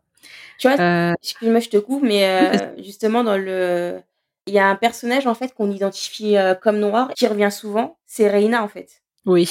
alors qu'elle n'est pas noire. Elle est mexicaine. Exactement. Mais tu as des, enfin, dans la communauté euh, latino, euh, tu as des personnes noires, ça c'est pas le souci. Mais mhm. elle, elle n'est pas afrodescendante. Comme elle a la pommade, elle est identifiée comme noire, alors que, alors que non, tu vois. Oui. Ouais. Et maintenant, maintenant que tu le dis, il y a aussi, euh, je pense, c'était dans Assassin's Creed Liberation, je crois que euh, c'est une héroïne qui est d'ailleurs franco-africaine, c'est ça? métisse, Aveline, je pense. Ouais, et ça a fait vraiment polémique en fait où euh, on a vu énormément de personnes qui disaient qu'ils voulaient pas y jouer parce que justement ils pouvaient pas s'identifier. Et on revient à ce que tu disais tout à l'heure aussi euh, Julie. Ils pouvaient pas s'identifier à ce personnage parce que voilà c'est une femme et qu'en plus elle est noire. Et du coup ça sent vraiment irréaliste de jouer ce genre de personnage pour ce genre de jeu. Là du coup on a plusieurs exemples aussi de jeux inclusifs. On en avait parlé tout à l'heure c'était Broken Age avec euh, Vela. Il y a Hades aussi Oui. euh, Ouais. où on- Je- on s'a- C'est évidence, incroyable mais on le, on le cite pas assez, mais Oui, c'est tellement une évidence. C'est vrai qu'on le cite vraiment pas assez. Mais euh, moi aussi, j'étais choquée parce qu'au début, je me suis dit, ah bon, Hades, etc., ils vont encore créer des, des dieux, bah, comme on voit euh, dans les dessins animés, dans les films, etc. Mais non, Ah, en mais fait, euh, Ce jeu est exceptionnel à tous les niveaux. hein. c'est incroyable. C'est vrai. C'est vrai qu'on le cite des pas assez. dieux. Ouais. Ouais. Mais oui, c'est vraiment ça. Justement, quand je vois les gens parler d'Hades, j'ai l'impression qu'ils parlent vraiment pas de ce côté-là, ce côté diversité, mais c'est vraiment plus euh, ben, le jeu en, en tant que jeu. Or que moi, j'ai trouvé ça incroyable. En plus, c'est tellement bien fait. Donc, euh, et euh, sinon, comme autre conseil, ce serait vraiment de, de se rapprocher des personnes concernées. Donc, s'ils veulent créer vraiment des personnages noirs, c'est vraiment pas juste créer ça comme ça, c'est d'essayer d'aller voir des personnes qui s'y connaissent. Euh, ça peut être de simples joueurs, euh, des joueurs casual, pour discuter avec eux, pour voir comment est-ce que eux ils aimeraient être représentés, par exemple. Euh, S'ils veulent aussi, parce que ça, je pense qu'il y a eu un jeu avec ça où c'était des personnes en fauteuil roulant, il me semble. Je me rappelle plus du jeu. Mais voilà, se rapprocher de ce genre de personnes, essayer de comprendre un petit peu, par exemple, s'ils veulent vraiment créer des personnages avec certains handicaps, c'est pouvoir se rapprocher des personnes qui vivent des situations de handicap, comprendre ce qu'ils vivent, voir un petit peu, euh, par exemple, comment est-ce qu'ils bougent si jamais euh, c'est vraiment des personnages qui doivent bouger, etc. Ouais, ouais, ouais, tout à fait. Et puis euh, c'est super cool parce que ça peut permettre aussi à ces personnes-là de, de se rapprocher un petit peu plus du jeu vidéo. Et ces personnes-là vont se dire, ben ah mais le jeu vidéo c'est pas juste euh, pan pan, on va dans dans Call of Duty et puis on se tire tous dessus, mais non, il y a autre chose derrière. Euh, ça peut être des gens ensuite qui vont être sensibilisés à tout ce qui est jeu vidéo parce qu'en fait se rapprocher de ces personnes-là c'est avoir leur mouvement donc il y a tout ce qui est euh, motion capture Ouais. c'est avoir euh, des petits patchs, etc. pour euh, retranscrire les mouvements des personnes dans le jeu vidéo. Et du coup, eux, ben, ça leur permet vraiment de voir ce qui se fait aussi derrière les jeux vidéo. Comme quoi, ben oui, effectivement, il y a de la diversité, il y a de l'inclusion maintenant, que c'est vraiment à la portée de personnes vivant des situations de handicap. Et puis, voilà, si tu veux rajouter quelque chose, je crois que j'ai à peu près euh, dit tout ce que je voulais dire. Ouais, et puis euh, quand tu dis ouais, de se rapprocher de personnes concernées, euh, c'est dans le sens où tu as des studios ou tu as des, développeurs qui disent oui, bah, on... alors soit on n'a pas les ressources, mais tu as des consultants en fait qui existent euh, Oui. dans le métier, dans le secteur, avec qui tu peux discuter, qui peuvent t'aider en fait pour imaginer les personnages, pour que ce soit représentatif et que ce soit surtout réaliste. Tu vois, c'est surtout Mhm. ça en fait, c'est que hum, c'est que tes personnages soient réalistes. Et c'est hyper important parce que si tu n'es que dans ton entre, si un- dans un entre-soi en fait, tout simplement, et ben les biais en fait que tu as conscients ou inconscients ne, ne vont jamais, euh, Ils sont jamais vont- questionnés en fait. voilà, ils sont jamais questionnés. En plus, tu penses avoir, parce que des fois en fait, je pense que tu as des personnes qui mettent de la bonne volonté et autres, hein, mais euh. Mais qui ont des biais. Malheureusement, on a tous des biais hein, à notre Oui. tour, on en a tous. Bien sûr. Et si on ne parle pas avec des personnes concernées, en tout Mhm. cas qui ont une approche qui est qui sont objectives aussi par rapport à ça, Mhm. parce que tu as aussi ça, tu as l'objectivité, mais tu as aussi euh, le ressenti, la représentation, comment la personne concernée euh, ressent les choses. Si on n'échange pas là-dessus, tu vas forcément oublier une, euh, un public, voire le public cible de ton, de ton Oui. jeu. C'est sûr. Donc ça, c'est hyper important en fait euh, de se baser en fait euh, là-dessus. Et moi, je j'estime que quand tu brasses des millions, tu as la capacité d'avoir dans tes équipes, si tu n'as pas en interne, mais de chercher en, euh, à l'externe des personnes qui Mhm. peuvent t'accompagner pour créer le meilleur jeu possible. Voilà. Je suis totalement d'accord et d'ailleurs c'est c'est dans ces moments-là qu'on voit toute la mauvaise foi euh, des studios. Enfin c'est comme je sais pas si vous vous rappelez, je crois que c'était Ubisoft qui avait dit euh, parce que bon voilà maintenant avec les réseaux et tout, euh, bah, on leur avait dit exactement ce que vous venez de dire, hein, c'est-à-dire euh, je sais plus c'était- je sais plus quel, bah, je crois que c'était un Assassin's Creed où il y avait pas de femmes ou je sais plus quoi. Et euh, oui mais parce qu'en fait les femmes elles sont trop dures à animer. Mhm. Alors, euh, quand quand bien même ce serait vrai, t'es là genre bah et alors, désolé d'exister. Et en plus, bah du coup, les gens leur avaient répondu en disant ce, ce n'est pas vrai. C'est exactement ce que tu dis, Vanessa, où à un moment, vous avez des millions, vous avez les gens. Si vous n'avez pas les gens en interne, vous avez des consultants, vous recrutez, etc. Bon. Euh, a priori, c'est que si vous le faites pas, c'est qu'il y a autre chose, quoi. C'est pas un manque de moyens, quoi, on va dire. Et puis ouais, c'est ça, c'est aussi de voir les ressources. euh, Il y a des ressources qui existent hein, euh, sur comment euh, créer certains personnages, comment bien représenter euh, les personnages. Donc ça, il...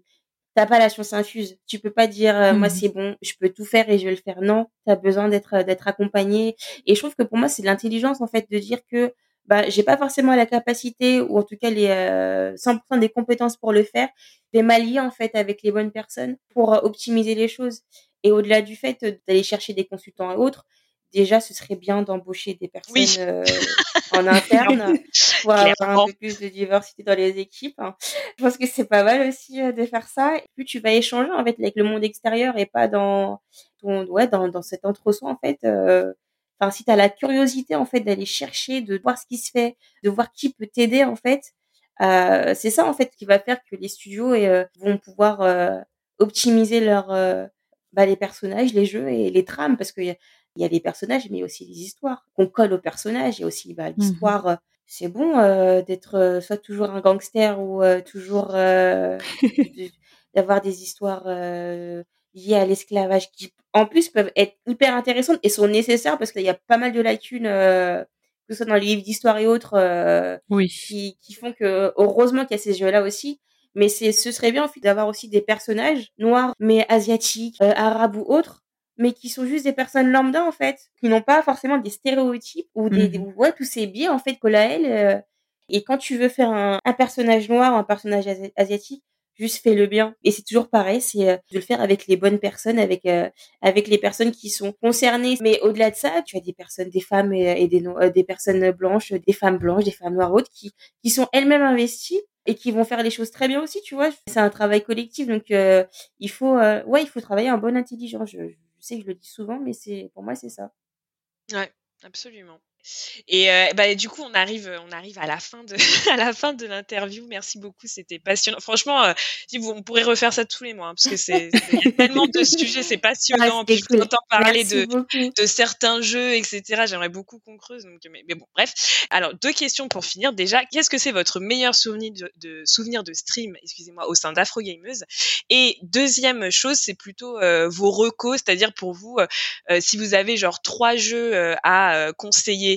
Euh, alors, on va dire des jeux qui représentent bien les personnes minorisées, mais même en général, trois jeux à conseiller, euh, lesquels ce seraient Voilà. Si on peut terminer sur ces deux, euh, deux questions, ce serait top. Alors, moi, mon meilleur souvenir de stream au sein d'Afro Gameuse, je pense que c'était mon tout premier stream avec de nombreuses personnes qui étaient dans le Discord. Donc, c'était des afro-streameuses, des afro-gameuses et également des afro-gamers. Et généralement, en fait, je suis pas à l'aise avec les, les gens avec qui j'ai eu très peu d'échanges, voire quasiment pas. Mm. Mais euh, je sentais vraiment en fait qu'il y avait une sorte d'aura de bienveillance. C'est comme si on se connaissait depuis très très longtemps et je trouvais ça super cool. Du coup, on a fait que rire. Euh, Il y a eu énormément de super travail d'équipe, euh, que ça soit chez les crewmates ou euh, chez les imposteurs sur Among Us du coup. Mm. Et euh, je crois que c'est vraiment mon, oui, ça doit être vraiment mon meilleur souvenir de stream avec euh, la team. Parce que c'est vraiment comme si euh, j'avais plusieurs copines et euh, plusieurs potes en fait que je connaissais pourtant pas.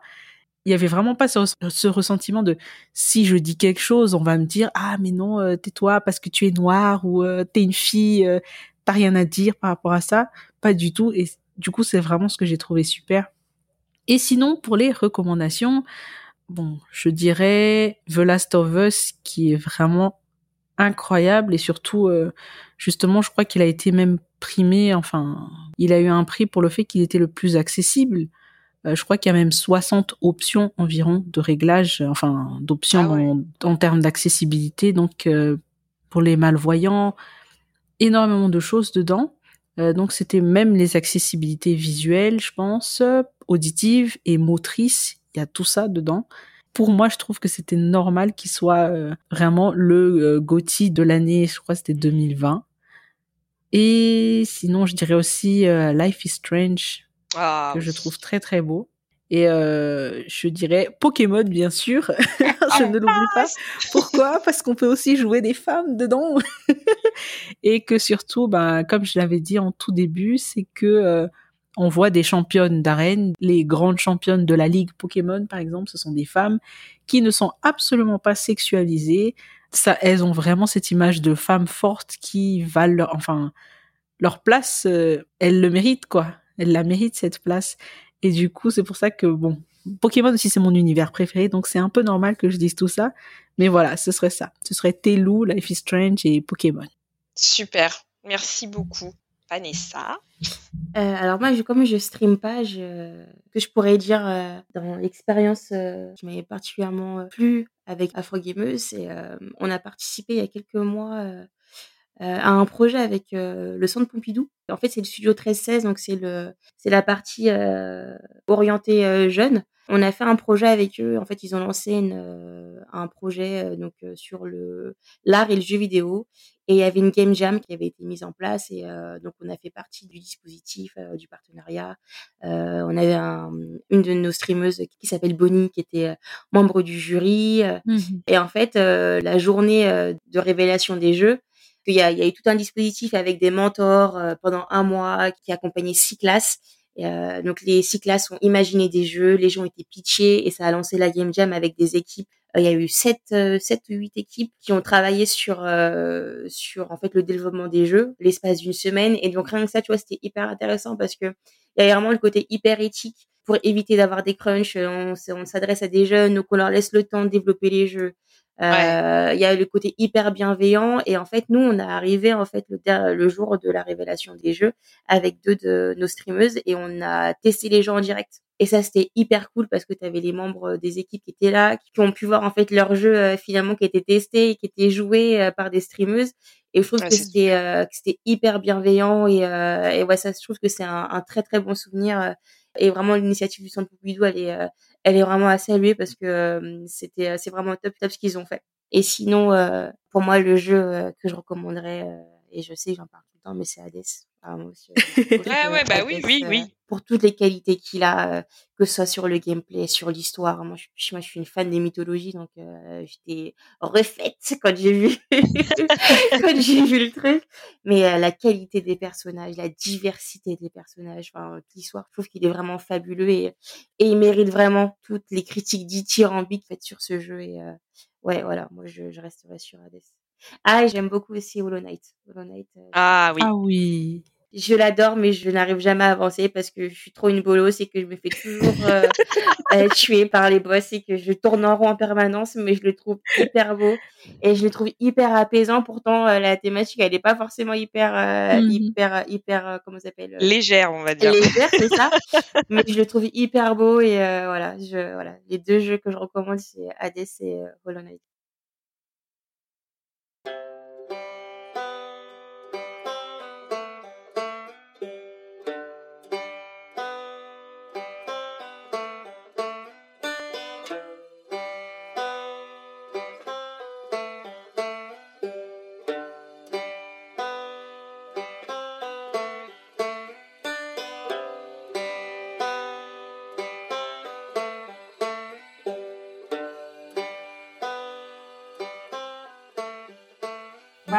Eh ben merci beaucoup de nous avoir écoutés. Un immense, immense, immense merci à Vanessa et à Kailou d'être passés par chez nous. Et encore une fois, les filles, hein, j'ai dû répéter 3000 fois, mais vous revenez quand vous voulez. Ça sera toujours un immense La porte est ouverte, venez.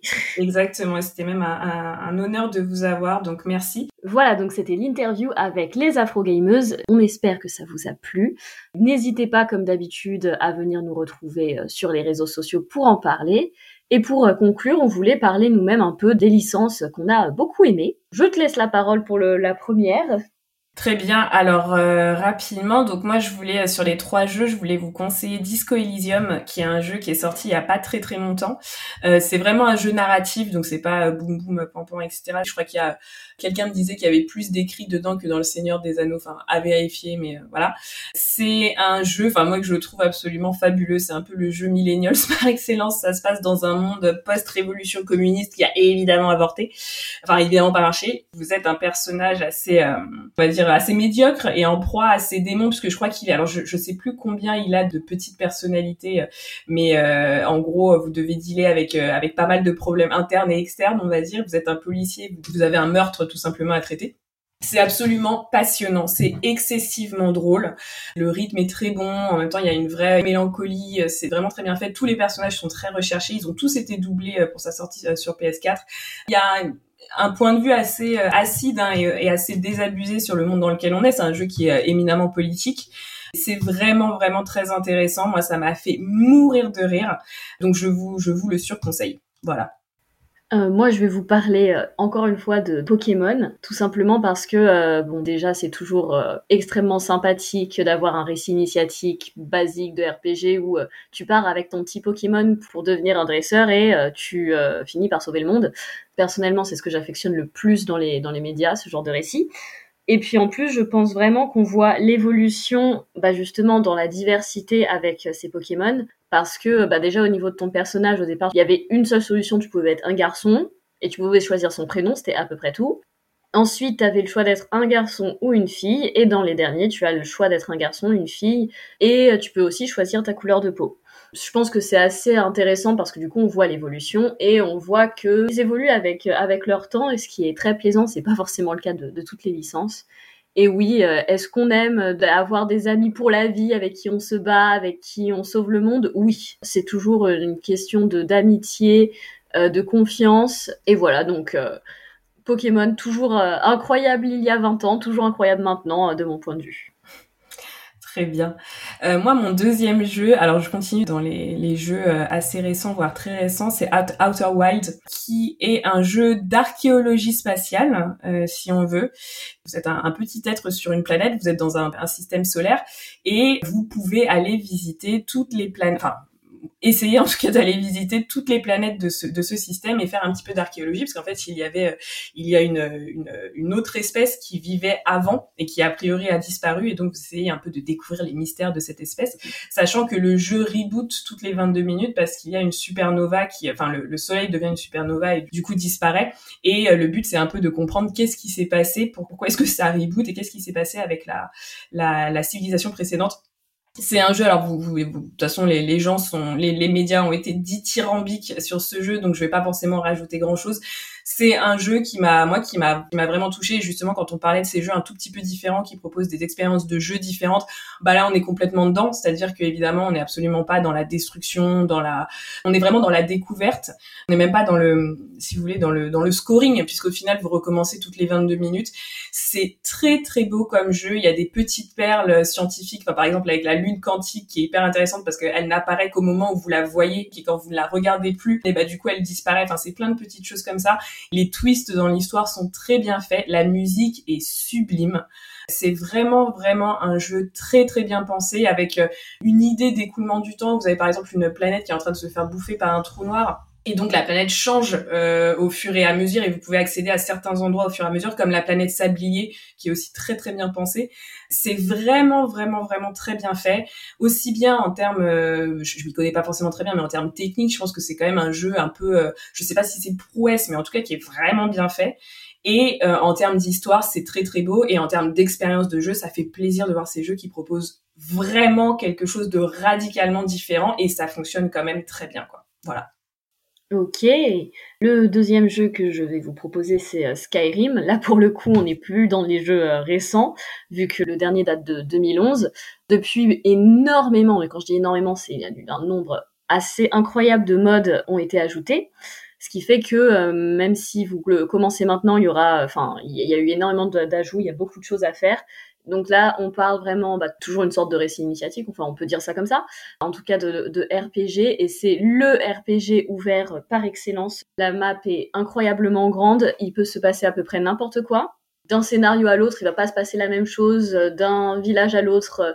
Un jour, vous allez découvrir des géants qui se baladent, un autre jour, rien du tout. Enfin, tout, tout peut arriver, c'est assez incroyable. Et comme c'est vraiment très ouvert, on peut vraiment choisir ce qu'on devient, et du coup, enfin, non seulement le scénario, euh, enfin, le, la map ouvre des possibilités, mais nous, dans nos choix et dans ce qu'on fait, ça ouvre aussi des possibilités. Et du coup, ça change par rapport à ça. C'est hyper bien vu, hyper bien fait. Et euh, bon, je pense que comme à peu près tout le monde, la quête principale, c'est devenu une quête annexe. Donc voilà, des milliers de quêtes annexes, plein de choses à faire, plein de choses à voir, euh, des dragons, euh, c'est super. Très bien. Et moi, mon dernier jeu, euh, encore un jeu qui est sorti très très très récemment, c'est le remake de Nier, donc il s'appelle Nier Replicant version euh, je ne sais plus combien.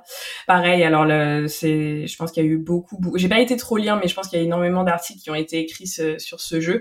Bah voilà, moi c'est mon coup de cœur. Après bon, je, je pars. Euh c'est un petit peu évident parce que la, la licence Nier et puis euh, Taro Yoko, c'est vraiment quelqu'un que, que j'apprécie, dont j'apprécie énormément le travail. Mais je dois dire que le remake m'a vraiment bluffé euh, parce que c'est un vrai remake, euh, contrairement parce que bon, on peut aussi aimer beaucoup des licences et être excessivement déçu, genre Final Fantasy VII. Non, là c'était vraiment magnifique parce qu'en fait le, le Nier, c'était un peu dommage parce que je pense qu'il y a plein de gens qui ont joué à Nier Automata et qui n'avaient pas forcément l'occasion de jouer à Nier. C'est un jeu qui est magnifique. C'est le jeu qui fait le lien entre euh, entre les préoccupations de Taro Yoko dans Drakengard et les préoccupations de Taro Yoko dans Nier Automata. Euh, c'est un jeu qui, encore une fois, bon, je, je vais pas forcément déblatérer dessus. Il y a un petit côté aussi pop culture inclusive quand même, parce qu'on a un personnage intersexe euh, ou transgenre je, je sais pas, c'est pas encore, c'est pas très très tranché, mais en termes de représentation, c'est quand même un petit peu intéressant. On a tout un discours d'Émile aussi sur le fait euh, quand il dit je n'aimais pas les yeux, je n'aimais pas mon physique, mais euh, au final c'est quelque chose. Euh, je, j'en tire de la fierté. Euh, je pense qu'on peut on peut facilement se, se reconnaître. Bref, c'est un jeu qui est, en fait, Taro Yoko, c'est problématique, c'est la violence et l'empathie. Et il y a très peu de jeux hein, qui vous mettent dans des position de faire des vrais choix. Alors je parle du choix de Nier Automata à la fin qui est quand même assez euh, assez drastique. Et, là c'est complètement ça. C'est un jeu qui vous fait ressentir les conséquences de vos actes, ce qui est quand même très rare. Donc c'est vraiment un jeu qui pousse vers le fait d'être adulte tout simplement. Et, euh, et moi c'est un jeu ouais qui me touche énormément, qui, qui est dur aussi à jouer parce que justement euh, vous vivez les conséquences de vos actes. Et encore une fois comme c'est un jeu sur l'empathie ou le manque d'empathie, des fois c'est assez dur. Mais au final moi c'est vraiment le genre de jeu où je me dis bon pour partir de manière un petit peu euh, un petit peu trop loin. Euh, on va dire que la vie des fois elle est quand même assez pourrie hein, on se demande des fois un peu pourquoi on est là. Et bah ce genre d'œuvre alors ça peut être n'importe quelle œuvre hein, ça peut être un film ça peut être un livre etc mais en tout cas moi les, les jeux vidéo de Taro Yoko et celui-là en particulier je me dis genre ouais ok au moins ça valait le coup d'être ici pour pouvoir avoir accès à ça, avoir accès à la vision de cette personne. Euh, quand on sait la difficulté de faire un jeu, les, les problématiques économiques, euh, euh, tout ce que vous devez changer, les compromis que vous devez faire, a priori c'est pas quelque chose que Taro Yoko fait. Et je suis, ouais, j'ai beaucoup de gratitude de vivre à cet instant-là pour pouvoir accès à ses œuvres à lui, quoi. Voilà. Mmh, c'est beau. Le dernier jeu, je vais vous parler un petit peu de la licence Final Fantasy qui je pense est extrêmement connu, qui est là depuis, ma foi, fort longtemps, je crois depuis 1987, parce que bah, c'est la licence avec laquelle j'ai commencé à jouer tout simplement. Bah, j'ai un petit peu joué au 10, mais j'ai surtout joué après au 12 dont le caractère design était déplorable, mais euh, toujours très intéressant au niveau du scénario donc euh, donc voilà. C'est toujours bah toujours des RPG toujours des mondes très ouverts toujours des tenues incroyables des styles incroyables des décors incroyables et une musique absolument euh, fantastique que j'ai été même voir en concert après coup et tout parce que vraiment c'était c'est magnifique. Et un peu un côté un tout petit, mais alors tout petit côté pop culture inclusive, c'est quand même au niveau des femmes dont la trope de la bonne épouse qui sur Final Fantasy est quand même assez, euh, enfin la douceur, la gentillesse, tout ce qui est la bonté, c'est assez vite vu pour comme des défauts, hein, surtout dans des, dans des jeux où tu te bats. Et c'est pas tant le cas que ça avec les personnages féminins de Final Fantasy, ça dépend lesquels. Mais si on prend l'exemple de Yuna ou même plus vieux et plus étonnant de Rosa, qui est donc de Final Fantasy 4, donc là ça commence vraiment à dater, on a quand même euh, on a quand même quelque chose. C'est-à-dire que euh, Rosa euh, en particulier donc voilà c'est la princesse c'est le mage blanc c'est voilà la douceur la bonté etc cependant elle fait pas de compromis. Elle est très douce et très gentille mais c'est pas pour ça qu'il faut la prendre pour une meuf stupide, ce n'est pas du tout le cas. Elle refuse plusieurs fois d'obéir à des ordres ou de faire certaines choses, pas parce que ça va pas avec sa, propre morale. Et pour autant, ça reste un personnage très doux, très mignon. Ce qui est assez caractéristique, c'est que la plupart, euh, elle, frappe plus fort. Enfin, elle peut avoir comme arme, elle a soit son bâton magique, soit elle peut avoir un arc. Et en fait, elle frappe plus fort avec son arc que euh, le ninja de la team. Donc, c'est assez euh, voilà assez caractéristique du personnage c'est-à-dire ouais très doux très sympa très gentil mais enfin euh, vraiment avec a strong will et des nerfs d'acier et ça fait vraiment plaisir. Yuna, c'est pareil, très gentil. Donc Yuna, personnage féminin principal de Final Fantasy X, adorable, mignonne comme tout. Et pour autant, un personnage extrêmement fort, dont sa, sa gentillesse, c'est pas du tout une faiblesse, au contraire. Donc euh, ça, ça fait vraiment plaisir. Et bien sûr, bon bah il y a aussi tous les autres personnages féminins très très forts. Lightning dans Final Fantasy XIII par exemple, le personnage principal, très fort, très badass. On aime aussi. Voilà. Eh ben, on vous embrasse euh, toutes et toutes. Euh, on espère vous retrouver très très bientôt. Portez-vous bien d'ici là. Attention à vous. Ciao Ciao Merci beaucoup